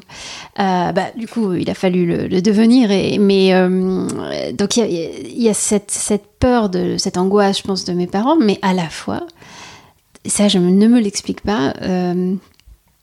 J'ai jamais vraiment douté. Et Alors ça, et pourtant doute, je doute de tout à peu près. Et, euh, et mais je, me non, les, doutes pour moi, ils étaient, ils étaient à d'autres niveaux, quoi. Ils étaient vraiment, est-ce que j'allais faire quelque chose de, est-ce que j'allais être au niveau, est-ce que j'a- j'allais atteindre quelque chose qui faisait du sens? J'avais des, des envies extrêmement euh, violentes et, de, faire des choses qui aient de la qualité. euh, euh, c'est très bizarre. Et, j'étais pas du tout dans une logique professionnalisante, pas du tout dans une logique. justement, c'est pour ça que cette ambition, elle n'était pas une ambition comme ça tournée vers l'extérieur. Et pourtant, elle était aussi là, puisque je veux dire. Je, me projetais, j'avais envie de jouer en soliste, euh, et, et je veux dire, ça demande un, un certain ego, en fait. tu vois, parce que de On se sent que mal à le dire, mais c'est c'est pas un gros mot. Hein. Non, mais On a c'est tendance ça. à le dire. Mais, si- Mais- si, c'est un. Pour moi, l'ego, Ouais, et j'en- on en a vu quelques-uns des invités, je pense à Alexis Michalik. ouais, Je dirais un, un ego très fort. ok. Mais je dis ça positivement. Ouais. C'est-à-dire que c'est aussi cet ego-là Parce que t'as quelque chose à dire. hein. L'intégrale de ta personnalité, Ouais. mais qui par contre, quand il joue sur une portion, va te donner une sorte de confiance qui te permet d'avancer aussi. Quoi. Bah, je pense que j'avais cette conviction que j'avais quelque chose à dire. En fait, c'est ce quelque chose à dire, ce besoin d'exprimer, ce besoin de. Tu vois, quand j'entendais des gens euh, jouer euh, et je trouvais qu'ils s'engageaient pas vraiment émotionnellement ou que c'était pas très beau ou pas très si, ça me rendait folle, tu vois, parce que moi j'avais un- truc comme ça et je l'ai encore un peu. C'est ce truc où tu as besoin d'hurler ton truc toi à l'intérieur. Tu sais pas d'où ni pourquoi, mais que T'as quelque chose à dire, tu ressens une histoire forte, mais t'entends une œuvre, t'as un imaginaire dingue qui se déclenche, euh, t'es sûr que c'est ça l'histoire en fait derrière, enfin même s'il n'y a pas de narration officielle, enfin tu vois, donc t'es t'es vraiment très très porté par quelque chose, et, et il faut que le truc sorte quoi. Ça, c'est quelque chose qui est acquis pour toi ou inné? Ce- Cette perception. J'aurais du mal à mettre un mot dessus. Cette perception sensorielle. euh, Grande question. D'accord. J'imagine un peu des deux, hein. Euh, Je pense que ça a été très nourri parce que bah, j'ai énormément lu quand j'étais petite. Mais quand je dis énormément, c'est vraiment énormément. Trop, sans doute. Des choses trop compliquées trop tôt, tu vois, typiquement. euh, Ouais, C'était mon cas aussi. euh, ouais, donc, mais tu vois, en bien, donc, tu vois, j'en gardais de très mais très bonnes choses. exactement, moi aussi. Donc ça te nourrit, si tu veux, ça te donne une, une, un stock de- de- de- d'imagination, d'histoire, de voilà. Donc j'avais souvent l'impression de revivre, de revoir, enfin tu vois, des déjà vus, des déjà sentis, déjà vécus, alors que j'avais rien vécu dans ma vie, par exemple. Ouais, je comprends. Il y a un sujet que j'aimerais bien aborder avec toi, qui, euh, qui je trouvais important dans le monde de la musique et peut-être Ouais. encore plus dans le monde de la musique classique, c'est celui de la critique. Mhm. Euh, et euh, est-ce que toi tu as déjà vécu cette critique? Est-ce qu'elle a été difficile à encaisser? Comment Ouais. ça s'est passé? Ah ouais, alors ça, j'ai, ça a été tu, dingue. tu peux mettre des mots. pas- pas- Ouais. Je te demande pas de citer des gens. hein. Si, si. Mais, euh, non, mais je peux citer des gens, mais Tu peux citer des situations concrètes. Alors, en fait, moi, ça a commencé très très tôt, la, la notion de critique, et ça a été très euh, handicapant et sans doute aussi motivant. Euh, mais pas, je dis pas ça de manière très positive, hein, mais c'est après coup que j'ai compris que ça avait aussi été un moteur de, de grandir malgré certaines choses. Donc, quand j'étais au Conservatoire de Marseille, euh, j'étais euh, sans doute euh, je suis rentrée très tôt, j'avais 4 ans, c'est à l'époque on pouvait le faire, et ça a avancé très vite. Et ma mère suivait ça de près, je prenais des cours en plus, enfin il y avait un côté comme ça, c'était pas, pas de la rigolade quoi. Bon, moi je, me développais et apparemment, voilà, ça faisait quand même son effet. Et et il y avait beaucoup de parents d'autres élèves qui étaient atrocement critiques. Tu vois, l'idée c'était, oui, enfin bon, ça va, hein, c'est pas non plus euh, tellement. euh, euh, tu vois, nouveau prodige, ça va quoi. Alors qu'en plus, j'étais pas du tout présentée comme prodige ou tu vois, ça n'a jamais été ça l'idée. Donc il y avait une jalousie ambiante qui était dingue en fait. C'est Et je l'ai compris après dur, coup. ça, hein. Et je tu le la dis. sentais? Ah mais dingue, dingue. Et je le dis, mais limite, je citerai les noms, tu vois, des parents d'élèves, parce que c'était d'une violence folle. Et ce qui était dingue, c'est qu'en quand, plus, surtout quand on est enfant, quoi. ah dire, à ouais. n'importe quel âge, ça fait mal. Mais tu vois, Mais, un euh, petit- en plus, je demandais rien. Tu vois, c'était pas que. En plus, j'étais justement, tu vois, dans cette idée d'arrogance et de modestie. Euh, clairement, euh, c'était. euh, c'était pas l'ambiance de la maison de, de, de- tu vois, de, de se la péter ou d'être euh, prétentieux, etc. Franchement, t'as- je trouve que ça donne envie de pleurer, de se dire que t'as Ouais. des gens qui te font mal gratuitement, alors que tu, tu ne fais rien, et au contraire, presque tu, tu t'es le porte-étendard de la modestie, et on se dit comment, comment on peut arriver à ne... Enfin, Ouais. je suis l'antithèse de ce que je- ça Ouais. suscite, quoi. Ouais. Et ça, ça donne... Enfin, le- Ouais. tu T'as pas envie de, basser- de, de baffer les gens, parce que t'es... Justement, t'es- on est gentil, mais Alors, euh, ça fait ma- mal, quoi. Ma revanche, quelque part, euh, qui n'a pas suffi à calmer tout ça, parce que tu vois, des années de cette sensation-là, ça, te- ça te laisse une marque, ça c'est sûr. Enfin, en tout cas, moi, je, je pense. Euh, c'est que, en fait, quand. Donc, en fait, on m'a fait rater euh, deux fois. euh, donc, j'ai dû repasser trois fois mon diplôme de fin d'études euh, à Marseille. Euh, Quand il dit on m'a fait, euh, oui, c'est-à-dire au conservatoire, il y avait des jurys à chaque fois, et en fait, euh, mon prof comprenait pas. Enfin, tu vois, il y avait une espèce de sensation d'incompréhension de pourquoi j'obtenais pas ce, ce diplôme. Euh, là où, tu vois, enfin, c'était, il y avait une forme d'injustice comme ça, qui est bon.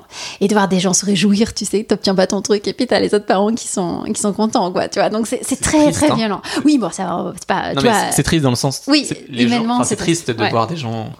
Enfin, je sais pas, j'espère en tout cas que on- ouais, voilà, il y a d'autres valeurs dans la vie qui sont bien plus belles que la jalousie qui mine, ouais. qui mine les autres, quoi. Oui, c'est clair. Écoute, en tout cas, ce qui était, ce qui était drôle, c'est que du coup, quand je me suis présentée au Conservatoire euh, supérieur de Paris, donc qui était, euh, qui est l'école de, de France, enfin, tu vois, numéro un, et il y a une comme ça à Paris, une à Lyon, et donc voilà, il y avait, je sais pas, 200 euh, candidats cette année-là, et on était 20 à rentrer. Et, et là, je suis rentrée première nommée. Et si tu veux, ça quand même, euh, bah, tu vois, quand tu re, tu re, petit re- regard rétrospectif sur ces années à Marseille, bah, il y avait un petit côté quand même, euh, pff, ça va quoi, tu vois? Mais Ça euh, rassure aussi. Ouais, ça, Ça rassure, rassure, et puis surtout ça, dis- tu vois, ça calme. Enfin, l'idée de que des que des parents d'élèves pouvaient, tu vois, douter. Mais j'avoue que c'est vrai que je pense que profondément, ça n'a pas euh, créé, tu vois, ce dont je parlais d'être entouré de chaleur. De, tu vois, j'ai- moi j'ai des j'ai des collègues euh, qui qui sont rentrés, mettons la même année que moi, deuxième, troisième, quatrième, ou ou même euh, dans des promos, qui eux étaient la petite star de leur ville, la petite star de leur C'est école. autre chose, hein. En Ah, termes de construction. Ah, musicale, bah, construction personnelle, Bah ouais. T'es, dans ton talent, t'es convaincu de l'être, tout le monde l'est convaincu, on te laisse en termes tranquille. de confiance en soi, c'est. Et moi, on passait, tu vois, il y avait ce- toujours ce doute. Et alors, ce qui était toujours très drôle, c'est qu'en même temps qu'il y avait ces, euh, ces cœurs de, de- pas de pleureuse, mais de jalouse, il y avait des, des, des grands artistes ou des profs que je croisais, des, des amis, qui me faisaient des espèces de grandes déclarations. Euh, ou à ma mère qui disait, écoutez, qui convoquait ma mère, elle disait, ouais, c'est vraiment un talent euh, très particulier, très exceptionnel, il faut absolument... euh, ça t'a aussi peut-être permis de, Ouais, de et garder donc- la confiance. oui, euh, mais donc c'était dingue. bulle, si quoi. tu veux, le, le- la dichotomie, le, le- contraste était dingue. Donc tu as, une espèce de, de valeur qui fait autorité, qui te dit que, bon, il y a un truc à faire. Et puis tu as des, des gens, pas forcément compétents, mais dans des, des logiques humaines, un peu de jalousie, etc. Qui- voilà. Et ça, je l'ai vécu plus tard professionnellement. Euh, quand j'ai sorti mon troisième disque, je crois, euh, euh, j'ai eu une critique assez désastreuse. Et bon, tous les artistes ont eu des critiques désastreuses, mais là, elle était vraiment très, très blessante. Tu vois, c'était pas juste oh, j'ai pas aimé le disque, c'était un truc du genre, un truc un peu fondamental, du genre oui, la musicalité, ça s'apprend pas, ou un truc comme ça. Enfin, tu vois, un truc, mais genre, on te dit en gros. Pile à ce moment-là, j'avais eu justement donc ce compositeur euh, Courtag, qui est un type qui ne décroche jamais un compliment, tu vois, qui m'avait fait une lettre de recommandation dithyrambique en disant, euh, on avait pris un cours, nous avait dit, vous avez, avec une mon amie copine euh, euh, pianiste, nous avait dit, vous avez trouvé le chemin de la vraie musique, tu vois, un truc maître Yoda qui te dit, euh, génial. vous avez trouvé un truc énorme, mais je, veux dire, ça, ça se, limite, ça se raconte pas tellement c'est dingue. Euh, J'avais fait une académie à Verbier, il y a un gros festival, et il y avait une- la très grande violoniste Ida Hendel, qui est une grande violoniste euh, d'origine polonaise, et bon bref, qui, qui a maintenant aussi 95 ans, qui m'avait chopé à l'entracte d'un concert et qui m'avait dit You are the real talent. Tu vois? C'est le truc, mais tu vois? J'ai l'impression, enfin, quand des choses comme ça se produisent, Ouais. tu sais que quoi qu'il arrive, tu sais, t'es un, bulldozer, quoi. Ouais, Les mais- gens peuvent te- t'envoyer Ouais. des pics, toi t'es là, t'avances et tu Et fais, ben, pourtant, et pourtant, bah, tu te prends une ligne un peu désagréable sur un blog pourri, euh, un parent d'élève, tu vois ce que je veux dire? Et Bien ben, et ça, par exemple, je, je me souhaiterais qu'un jour ça me passe complètement au-dessus, quoi. Et je voudrais juste creuser un tout petit peu avec toi. Quand tu reçois une critique encore aujourd'hui ou Mm. une chose qui te touche, comment tu fais pour euh, euh, danser avec et, Mmh. et jouer C'est avec joli ça comme phrase, danser avec. Écoute, euh, je pense quand même que j'ai entre-temps un peu appris que la personne qui énonçait le propos euh, voilà, avait un gros impact sur le contenu. C'est-à-dire que je peux pas me dire la critique euh, vient de, euh, de nulle part. quoi. J'essaye de comprendre qui est la personne, qu'est-ce qui a pu se passer, est-ce qu'elle me veut du bien, est-ce qu'elle me veut pas du bien, est-ce qu'elle projette quoi, etc. Donc souvent déjà ça permet de faire un énorme tri. Et puis après, après aussi d'accepter euh, qu'on peut pas plaire à tout le monde. Ça c'est carrément essentiel d'inclure euh, ça. Je comprends. Mm. Est-ce qu'il y a des choses, des sujets que tu as envie d'explorer dans les prochaines années pour continuer à alimenter vers d'autres choses? Euh, oui, euh, écoute, euh, des sujets. Alors je sais pas si c'est des sujets. Pas des sujets, mais peut-être des, Mm. soit des compétences, soit des Ouais. Certaines choses que tu as envie de creuser pour continuer à. Alors, il y a un truc que j'ai fait euh, cet été. Donc, euh, sur France Musique, euh, j'ai fait une émission, donc Ouais. une série de 8 épisodes d'une heure, donc qui est, en- qui est maintenant en podcast. Et, et ça, ça a été absolument incroyable parce que ça, ça a été complètement développer une autre compétence. Donc, raconter des histoires, faire avec la programmation musicale. J'ai écouté le premier, c'était c'était vraiment génial. Ah, t'es adorable. Merci, Kylian. Non, c'est vrai. Ouais, non, j'ai beaucoup, beaucoup de plaisir à le faire et ça a été euh, incroyablement, justement, créatif dans l'idée de d'écriture, en fait, pour la radio, qui est quelque chose de très, très différent d'une écriture euh, d'un article ou d'un article de blog euh, ou une manière de raconter. Euh, j'ai beaucoup aimé le micro, j'ai beaucoup aimé moduler avec la voix. C'est agréable, hein C'est euh, addictif. Ouais. Ça, ça rend complètement accro. Voilà, j'ai envie d'aller dans la rue avec ces micros et de parler aux gens. Non, mais c'est vrai. Et je suis sûr qu'on aurait des histoires passionnantes à, Ouais. à entendre. Ouais, le micro, c'est incroyable. Absolument incroyable. Et puis, bon, c'est vrai que moi, j'adore la radio, donc euh, j'ai beaucoup reçu par la radio. Donc, ouais, il y avait une espèce de, de, de, de boucle qui se bouclait. Et donc, je pense que ça, c'est des compétences que j'ai envie de continuer à, à développer. Et j'ai vraiment aussi envie de euh, trouver des formats ou des manières de, en fait, de donner le goût de la musique classique. Ça, c'est intéressant. Donc aussi bien avec mon violon qu'avec. Donc je fais des- déjà des programmes que j'ai un programme que j'ai appelé Violon Plus où je présente les œuvres avant de les jouer. Donc euh, ça permet un moment de ce qu'on appelle de médiation, Hmm. Euh, mais pas d'un point de vue didactique, euh, pédagogique, un peu pédant, tu vois, de- de- d'expliquer euh, d'un point de vue très analytique. Alors vous allez entendre ci, ça, ça, écoutez ça, bam, bam, bam, mais plutôt de créer les conditions de réception. Ouais, C'est intéressant. J'avais entendu que hum, Chile Gonzalez faisait ça aussi dans ses concerts. Ah ouais? Ouais, qui prenait le temps entre chaque morceau qu'il jouait d'expliquer, alors vous voyez ce que je fais, nanana, et, et de permettre aux gens de le réceptionner de manière différente. Ben écoute, euh, à fond. Ben, je vais regarder ça d'ailleurs, si, je sais pas s'il y a des, des, des vidéos mais, euh, je- ou des audios où on peut On, l'entendre on parler. l'interviewera ici. Non, mais c'est vrai que ça, c'est un aspect, je pense, qui va prendre sans doute de plus en plus de place parce que la musique classique a une place compliquée dans notre société. Elle est assez euh, peu euh, enseignée, peu accueillie. Elle est un peu euh, associée à des, des connotations euh, voilà, bourgeoises, euh, voilà, discriminantes, etc. Alors qu'en fait, moi, je pense que la musique classique a beaucoup à apporter. Je trouve ça un, super bel angle. ce- C'est un peu pour toi la transmission de, Ouais. de ce que ça t'a appris et apporté. Quoi. Ouais. Il y a un dernier thème que j'ai envie d'aborder avec toi, Mm. euh, que je pense que je pourrais pas aborder avec tout le monde ou avec tous les créateurs qu'on interviewe euh, Mm. sur ce podcast. C'est la santé, Ok. qui est un thème euh, complètement différent, Ouais. mais qui pour moi est super important dans. dans tu, tu l'as dit au début tout à l'heure, tu parlais de marathon. Hmm. Quand on crée, c'est aussi un marathon. Je me rends de plus en plus compte, à force d'interviewer des, Ouais. des créateurs très différents. Rien rien n'arrive en deux mois, rien n'arrive en un an. Tout arrive en Ouais. beaucoup de temps. Ouais. Et donc, tu as une logique derrière ça qui est comment, se, comment être en forme, comment se sentir bien, Ouais. comment créer euh, sans être dans, à la limite du burn-out ou ce genre de choses. Est-ce que tu as eu des moments, toi, qui, sont, qui ont été difficiles ou où tu étais peut-être un peu la- trop la tête dans le guidon et t'en es sorti en disant bah, là, il faut quand même que je garde Hmm. les, les idées claires pour pouvoir continuer mes- ma musique? Mm. Ça t'est arrivé, toi? Alors, il y a un vrai enjeu euh, de manière très large de la santé du musicien. Ouais. Hum, J'avais fait un article de dans, dans le blog que j'ai sur les coulisses de, de la vie de musicien pro. De fait, euh, ça fait un an et demi maintenant que j'ai ce blog. Ouais. Et je pense que c'était un des, peut-être le quatrième article, un truc comme ça. C'est venu assez vite. Et cette thématique, elle a surpris beaucoup de gens. Parce que, tu vois, souvent on se dit que les musiciens, euh, C'est hyper important. ah, mais c'est hyper important et il y a beaucoup de pathologies.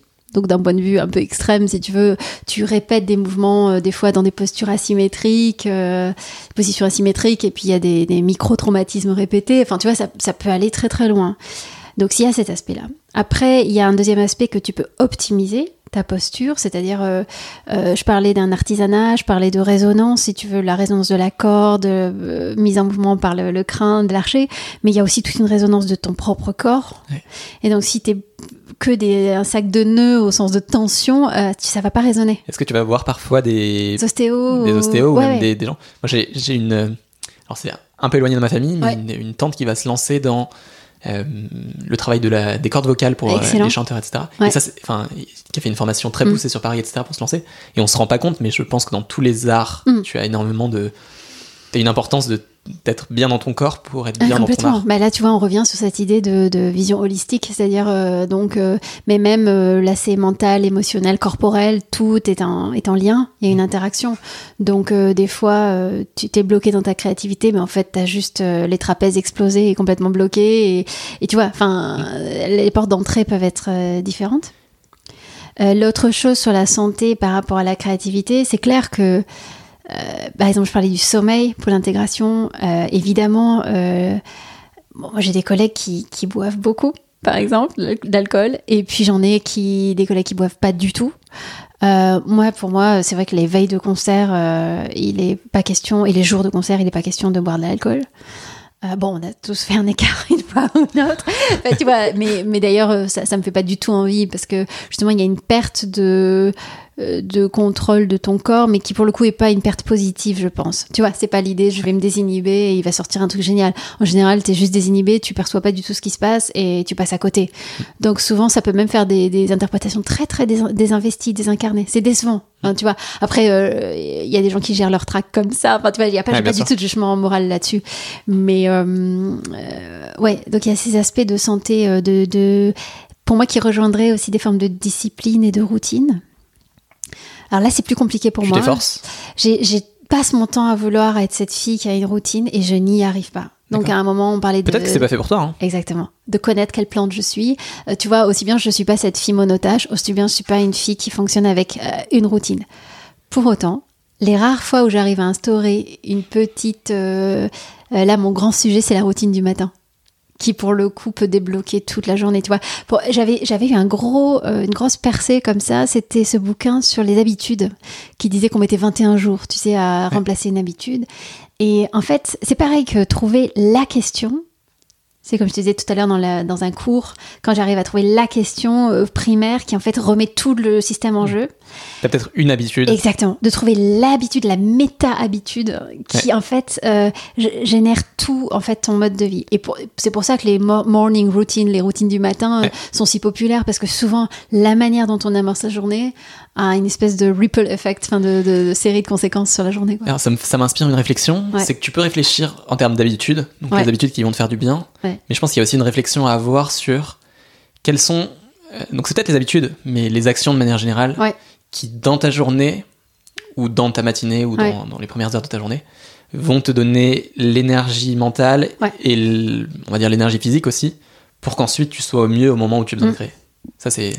Il y a plein, de- c'est ça. En fait, il faut à la fois enlever les obstacles et créer des, con- des conditions favorables. Ouais, complètement. Euh, Il y a des trucs drôles aussi, euh, si tu veux, c'est pas de la santé, mais c'est aussi une question d'organisation, euh, de se décharger le cerveau de plein de, de toi de to-do list, donc d'avoir son cahier. tu sais, il y a ce fameux bouquin Getting Things Done, Ouais, tu sais, qui est vachement connu. Et tu donc tu décharges tout. Moi, j'ai des cahiers, je décharge toutes mes to-do list non organisées, sans priorité, pour pour vider le cerveau. Ouais. Ou alors l'autre chose, c'est le rangement, c'est-à-dire que, euh, alors sans être dans la procrastination, c'est-à-dire de devoir ranger tout ton appart avant de te mettre à bosser, parce qu'en fait, tu ne mettras jamais à bosser. Mais c'est vrai que j'ai besoin, euh, des fois, quand c'est le, le bazar, ou j'ai pas rangé toutes mes partitions, il y a trop de bouquins, de recréer des espaces, des surfaces vides, ou tu vois, le- le- l'impact. Moi, je suis très sensible. euh, Mm. À l'environnement, au feng shui, tu sais, ces Ah, c'est choses-là. super intéressant. Ouais. Et j'ai la chance d'être là chez toi aujourd'hui et j'ai vu que c'était une, une session rangement dans ton Oui, salon. Donc nous sommes dans la cuisine et on est très bien installés d'ailleurs. Oui, très bien. Il y a quelques questions que j'aime bien poser à la fin de chaque épisode. Vas-y. La première est assez philosophique, ou en tout cas elle peut être très pratique, mais elle a un angle philosophique euh, inévitable. Est-ce qu'il y a une trace que tu aimerais laisser euh, pour euh, partager avec les gens futurs qui, qui... Voilà, ton art Ah, c'est dingue que tu me poses cette question. C'est une question que je me pose énormément en ce moment et de manière euh, avec beaucoup de résistance de manière très inattendue. Parce que comme je te disais, moi je suis pas compositeur ou compositrice. Donc je ne crée pas euh, une œuvre. Donc les compositeurs, euh, ils créent une œuvre. Bon, elle est écrite sur une partition, tu vois, elle n'est pas forcément jouée d'ailleurs. Mais ils laissent, eux, ils s'inscrivent dans une, une espèce d'éternité. Tu sais, c'est Anna Arendt qui parle de, de ça, du temps long, comme ça, Bien du sûr. temps éternel. Bon, moi je suis dans l'éphémère, c'est l'interprétation. Alors, le moins éphémère qu'on puisse faire en tant qu'interprète, souvent, c'est, je dirais, c'est deux choses. Et c'est deux choses que justement j'essaye de pratiquer. La première, c'est l'enregistrement, la discographie. Donc là, je laisse une trace. Sans doute aussi l'émission de radio, le podcast. C'est aussi quelque part une trace. Je vais essayer de la faire euh, vivre longtemps. Ah ouais. Alors c'est pas, il n'y a pas que Ouais. mon podcast, il y a aussi ceux que tu as enregistrés toi. Ouais, c'est ça. Ouais. Et la deuxième, c'est euh, dans une action de transmission. C'est génial. Quand, quand je t'ai vu commencer à parler, je, me suis dit qu'il fallait qu'on parle de ça. Enfin, on en a parlé tout à l'heure, Ouais. mais j'ai l'impression qu'il y a quelque chose en toi qui va aller dans la transmission et qui va la trace que tu vas laisser va aussi passer par là et on sent une envie profonde de partager, de transmettre la musique classique comme tu l'as ressenti. Ouais, c'est ça, en fait, de me dire qu'est-ce qui peut faire bouger les choses. Et pour tout te dire, c'est une réflexion que j'ai eue récemment parce que, donc, euh, cet été, les, émissions que j'ai faites sur France Musique, c'était autour de Ginette Neveu, qui a été une grande violoniste, qui a eu un destin euh, fulgurant et tragique, puisqu'elle est morte à 30 ans. Donc, elle est née en 1919, elle est morte en 1949, accident d'avion. Et elle a laissé des disques extraordinaires qui ont marqué euh, l'imaginaire de à peu près tous les violonistes après. Mais elle a été un peu invisibilisée, comme beaucoup de femmes artistes. euh, et puis aussi parce que quand elle est morte dans l'avion, il y avait Marcel Cerdan, le grand boxeur. Enfin, il y a un truc comme ça où elle n'a pas pris la place, selon moi, dans l'imaginaire qu'elle devrait occuper. Je ne comprends toujours pas exactement pourquoi. Parce qu'il n'y a pas 15 grands violonistes, euh, tu vois. Euh, finalement, elle pourrait être aussi célèbre que Edith Piaf, tu vois. Il n'y a, y a, pas. Euh, bon, certes, les gens ont peut-être moins le violon en tête que la chanson française, mais tu vois, a, elle devrait avoir cette place. Et elle ne l'a pas. Et il n'y a pas longtemps, je, j'avais très, enfin, j'ai très envie de faire un documentaire sur elle, enfin voilà, de, de, poursuivre le travail, pas, pas que radio, mais de, de peut-être un livre. Enfin voilà, j'ai des envies de, de poursuivre, d'amener cette histoire à bout. Et j'ai beaucoup entendu cette question des gens me dire Mais qu'est-ce qu'elle a apporté, Ginette Neveu? Et là, je me suis retrouvée la mâchoire par terre en me disant Mais la femme a consacré les 30 années de sa courte vie, jour et nuit, à faire du violon, à travailler comme une folle, et incroyablement travailleuse, euh, perfectionniste au bout. Euh, tu vois, elle laisse des enregistrements magiques, et puis ça suffit pas. Et j'ai trouvé ça d'une violence. Et en y réfléchissant. Ah, ça chamboule, ça m'a traumatisée. Je dis, la, la, femme ne mérite pas sa place dans la postérité parce que euh, elle n'a pas eu d'action sociétale, euh, tu vois, elle n'a pas. Euh, je sais pas. Et, ça m'a traumatisée. Et puis en même temps, je me suis dit, c'est vrai que pas du tout par rapport à Ginette Neveu. Je reste persuadée qu'elle a plus que sa place et qu'il il va falloir à un moment donné que, que les gens comprennent que juste c'est la moindre des choses qu'elle ait cette place. voilà. Qu'elle mérite un documentaire, qu'elle mérite un livre, qu'elle mérite juste que, les gens l'aient en tête. Pas plus, mais pas moins. Euh, à titre personnel, c'est vrai que je me suis rendu compte que des fois, peut-être ce refus de l'hyperspécialisation que j'ai, c'est qu'en fait, j'ai peut-être conscience que juste être une excellente violoniste de mon vivant, une excellente interprète, bah quelque part, euh, ça suffit pas. Tu vois, je, je pense pas pouvoir changer le monde euh, au sens euh, créer des écoles en Afrique et, régler la fracture sociale en France. Tu vois. Mhm. Mais je dis ça, et à la fois, quand je suis allée jouer en prison en juin, euh, j'ai eu une expérience extraordinaire. Et puis, si je peux faire bouger les choses par rapport à la musique classique, mais pas d'une manière euh, marketing, au sens de faire passer la musique classique pour ce qu'elle n'est pas. Tu vois, l'idée de, donner accès, mais de manière réelle, à, accès aux œuvres, accès à l'expérience esthétique. Euh, ça, ça c'est, je trouve ça. Pour moi, ça me. C'est passionnant. Merci. Non, mais euh, il y a plein de manières de le faire, mais on, en discutera volontiers quand tu veux. Mais ouais, ouais. t'as as quelque chose dans la, transmission à faire sur. Mm. On sent quelque chose en toi qui doit être partagé sur ça et. Mm. Et, alors, des fois, c'est paradoxal parce que ça se pose justement comme une opposition. C'est soit euh, je continue euh, à être que violoniste concertiste, soit. et en fait, c'est ça qui est, qui est tendu pour moi, mais je pense que c'est probablement cette tension qui est créative et créatrice. Ouais. Et tu sais, il y, y, a un peu cette logique de pour se faire remarquer, il faut aussi casser certaines règles parfois. Et finalement, en faisant ça, tu serais peut-être une des seules à le faire. Mm. Et il y a peut-être quelque chose à creuser là-dedans. Et mm. il y a plein de supports, plein de manières de le faire. Mm. Mais en tout cas, c'est quelque chose qui pourrait être super intéressant. Et quand on réfléchit à, la transversalité que tu as de connaissances sur la musique et sur d'autres choses, pas beaucoup de monde pourrait faire cette, ce côté, enfin, cette transmission. Il y a peu de gens qui pourraient le faire parce que tu es capable de, l'expliquer, je pense, avec des mots que d'autres n'auront pas, où ils auront juste la partie musique. T'as la partie musique, toi, t'as la partie musicologie, t'as la partie euh, étude des, langues germaniques. Mm. Il y a plein de choses comme ça qui font que t'es peut-être la personne au bon moment. Il y a plus que les supports à choisir, etc., pour le faire, et ça, c'est super intéressant. Mm. La deuxième question que je voulais te poser, euh, qui est une question, je sais pas si tu vas la trouver difficile, mais euh, ça m'intéresse de te la poser. Est-ce qu'il y a un conseil que tu donnerais à quelqu'un qui veut créer qui est au début, et qui hmm. veut se mettre en marche, qu'est-ce que tu lui donnerais comme conseil? Alors, euh, créer, moi j'ai beaucoup de mal avec le mot en fait, et c'est marrant parce que quand tu m'as dit on va parler créativité, euh, moi j'étais sûre que ce serait un plaisir d'échanger avec toi, et... mais j'ai longtemps eu un problème avec le mot créativité parce que si tu veux, j'y entends beaucoup de choses, c'est un néologisme, j'y entends un, un, côté, tu vois, tout le monde veut être créatif, on utilise la créativité dans tous les contextes, tu vois. alors il y a des fois c'est très une source d'inspiration et de mouvement, du management créatif, enfin tu vois, il y a plein de choses comme ça. C'est pas ça pour moi. Voilà, j'en suis sûre et je l'ai bien, je l'ai bien senti. Mais si tu veux, c'est vrai que c'est un mot, c'est un mot qui m'a, qui m'a parfois rebuté. Euh, donc euh, créer, je sais pas exactement ce que tu veux dire. Si quelqu'un voudrait créer, ça veut dire voudrait se, euh, voudrait quoi? Voudrait s'initier à l'art ou au contraire voudrait Pour moi, créer, ça va englober une partie artistique, mm. mais ça peut être aussi mettre sur pied un projet, mm. mettre sur pied une idée Ouais. Alors d'accord, ok. Ouais. Alors moi j'adore, euh, j'adore brainstormer, j'adore euh, challenger ma perception. Donc euh,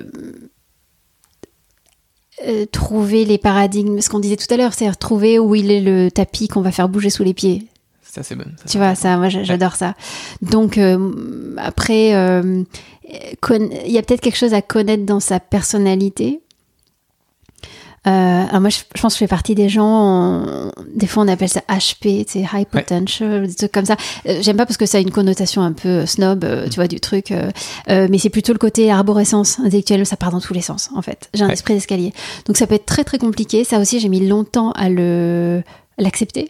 C'est-à-dire qu'à la fois j'étais très structurée parce que j'étais très bonne élève et tout, mais en fait en vrai quand je lâchais et que mon vrai raisonnement et que j'étais pas juste en train de ra- rabâcher un truc que j'avais appris par cœur très bien, euh, voilà, ça part dans tous les sens. Euh, des gens en face me disent mais attends mais comment tu vas de ça à ça? Je sais pas, j'en ai aucune idée, Euh, mais ça fait sens pour moi. C'est de l'intuition, euh, tu vois, enfin tous ces principes de de- de- d'esprit en escalier où tu pars A et puis tu Je un peu comme ça aussi. bah, je, Je fonctionne beaucoup comme ça. voilà.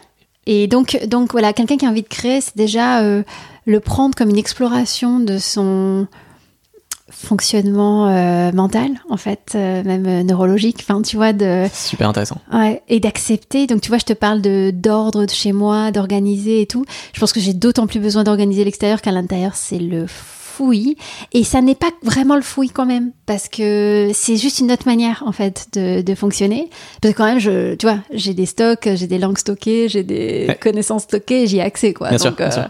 Tu joues un peu avec ce fouillis et je pense que Ouais. tu as déjà commencé depuis longtemps ce travail que tu conseilles justement, qui est de d'explorer, de jouer avec. euh, Ouais, et de se déstabiliser, c'est-à-dire euh, tendre à fond vers une routine. Comme je disais, euh, de temps en temps, se faire une action de euh, 21 jours, de euh, se lever plus tôt, ou de 21 jours, de, je sais pas, faire du journal le matin, journaling, comme on dit, ou des trucs bon. Tout en sachant que c'est sûr qu'on va lâcher le truc à, un moment donné. euh. Enfin, tu vois, c'est c'est cette oscillation entre ordre et chaos. Ouais. Et en fait, créer du chaos quand il y a trop d'ordre, remettre de l'ordre quand il y a trop de chaos. Voilà, pour moi, c'est ça créer. D'accord. Très intéressant. J'aime beaucoup. Et alors la dernière, le dernier point, qui n'est pas une question, mais Ouais. que j'annonce toujours euh, comme une question pour garder la surprise, on offre toujours un petit cadeau. Enfin, je dis on, mais Valentin n'est plus là. Valentin, Oui, Valentin Donc j'offre toujours un cadeau. euh, je suis très content parce que c'est génial. C'est une autre manière d'interviewer quand on est tout seul. Ouais. Et donc on- j'offre toujours un petit cadeau à la fin Mhm. à nos invités. Et d'habitude, je demande es-tu plutôt bande dessinée ou livre? Ouais. Mais aujourd'hui, j'ai décidé de t'offrir une bande dessinée car je pense que tu es déjà une amatrice de livres et je ne sais pas si tu lis beaucoup de bandes dessinées. Très peu. Et ben, je me suis dit que ça allait t'ouvrir Ouais, aussi à d'autres choses euh, et t'alimenter génial. d'autres choses. Mm. Je vais juste me lever. Hop, ça va faire du bruit avec la Waouh. chaise. Alors, il n'est pas emballé, mais il est dans mon, elle, est, elle est dans mon sac depuis maintenant deux semaines. Waouh. Et donc, je t'offre cette petite BD. Génial. Alors, ça s'appelle Le Magasin Général. Waouh. C'est fait par Loisel. Hyper beau. Loisel qui est. euh, Ouais. Euh, c'est fait par Loisel et Trip. mais Je connais moins Oh, Trip, donc je le parle de petit Loisel. chat, le petit chat, il est trop mignon. Euh, ça s'appelle Le Magasin Général et c'est une histoire qui se passe au Québec. Ok. Euh, Loisel est un, est un auteur qui est francophone, mais pas québécois du tout. Mhm. Euh, et ça parle en fait d'un magasin général dans les vieux villages du Québec et de comment euh, il y a plein d'histoires de villages autour de ça. Et l'histoire est juste bluffante. C'est Wow. super, c'est super bien dessiné. Ouais. Euh, T'as des histoires de qu'est-ce qui se passe quand on vit au fin fond euh, du trou de la province du Québec, pas du tout dans les villes. Et à Incroyable. quel point le magasin général, qui est ce magasin Ouais. où il y a toutes les provisions et toutes les. Centralise tout, j'imagine, voilà, toutes les histoires. Ouais. C'est super. Loisel, c'est un, un gars que j'aime beaucoup qui avait. Peut-être qu'on l'invitera un jour sur le podcast, Bah voilà. mais qui a écrit aussi un- une BD qui a été phare pour beaucoup de gens qui s'appelle La quête de l'oiseau du temps. D'accord. Voilà. Je pense que ça va te. Ça être très réaliste, hein, c'est pas du tout de, Ouais. de la fantaisie, mais c'est très très bien dessiné. C'est magnifique, ouais. Hyper beau. Voilà. Génial. Trop trop bien. J'aurais adoré, euh, j'aurais adoré. Des fois, en fait, quand j'étais plus jeune avec ma sœur, on se disait toujours, euh, si on avait un coup de crayon, euh, toujours des idées de, de situations cocasses ou drôles ou un peu plus en mode manga, tu sais, genre la petite goutte, la, la, la- morte de rire ou des trucs comme ça, ou Ouais. tu vois des situations un peu absurdes. T'as la, c'est quoi, le le chat ou t'as la petite souris qui passe dessous avec une pancarte euh, qui Ouais, décale le propos. Donc euh, génial. Merci infiniment. Bah, avec grand plaisir. C'est adorable. c'est moi qui te remercie parce que c'était vraiment, vraiment un- une rencontre incroyable et on- je trouve qu'on a abordé plein de sujets et j'avais mis une petite règle au début, on l'a super respecté Ouais. et euh, on a parlé de plein de trucs qui touchent à la créativité mais aussi à tout ce qui s'en dégage et qui s'en Mm. dégage à ta manière aussi. Donc, euh, Ouais. juste merci. Merci à toi. Salut. Salut. J'espère que cet épisode avec Marina vous a plu. C'était vraiment, vraiment passionnant. J'ai été beaucoup surpris par tout ce qu'on a dit. Euh, je m'attendais à un super épisode, mais ça a dépassé mes attentes. Euh, Marina, c'est quelqu'un d'incroyable, humainement, professionnellement. euh, Enfin voilà, quelqu'un de très complet et surtout très pétillante. En tout cas, j'espère que vous l'avez senti au micro. Si vous avez aimé, comme d'habitude, ça nous aide vraiment de recevoir une note sur iTunes et un petit abonnement sur Spotify ou sur Deezer. C'est vraiment quelque chose qui nous permet d'avancer, de partager le podcast et l'envie de créer à encore plus de personnes. Alors n'hésitez pas, prenez deux minutes si, si le contenu vous a plu. On se retrouve dans deux semaines pour un prochain épisode et passez d'ici là de belles journées. À bientôt